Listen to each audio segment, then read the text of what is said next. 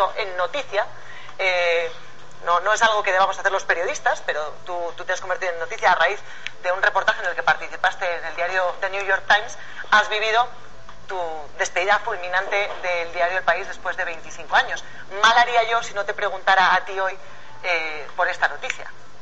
Bueno, tú te acuerdas de aquella novela que se llama Filomeno a, a mi pesar. Sí. Eh, vamos a ver, yo te voy a decir lo siguiente. Primero, los periodistas no somos noticia. Los periodistas damos noticia. No debemos, no debemos interponernos entre las noticias y las audiencias. Eso Vaya es de practicar la opacidad. Segundo, yo he respondido al interés que demostró la, ¿cómo se llama? La defensora del lector del país.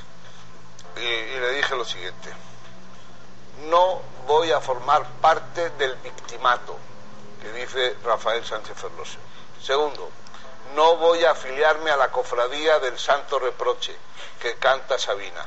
Tercero, no voy a reescribir precipitadamente mi historia de 25 años en el país en términos hostiles. Tengo ahí muchos de mis mejores eh, episodios personales y profesionales.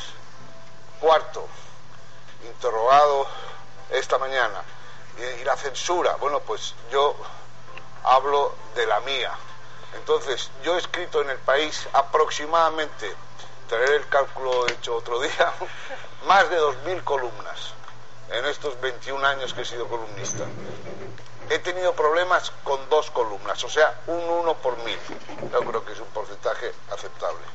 Y quinto, los directores de los periódicos y de los medios contratan o llaman colaboradores y prescinden de ellos. De mí han prescindido. Cuando cerraron el Madrid, cuando me echaron de Diario 16, cuando me echaron de la agencia EFE, cuando me echaron del Sol, y nunca ha padecido la libertad de expresión. A otros les han echado en un momento dado y padece la libertad de expresión. A mí me echan y no padece la libertad de expresión. Quiero tranquilizar a todos los que nos estén oyendo. No padece la libertad de expresión. Me han echado, pues igual que me sumaron, pues luego me restaron. Eh, ya está, y no hay más. Eso es, eso es como yo veo la situación.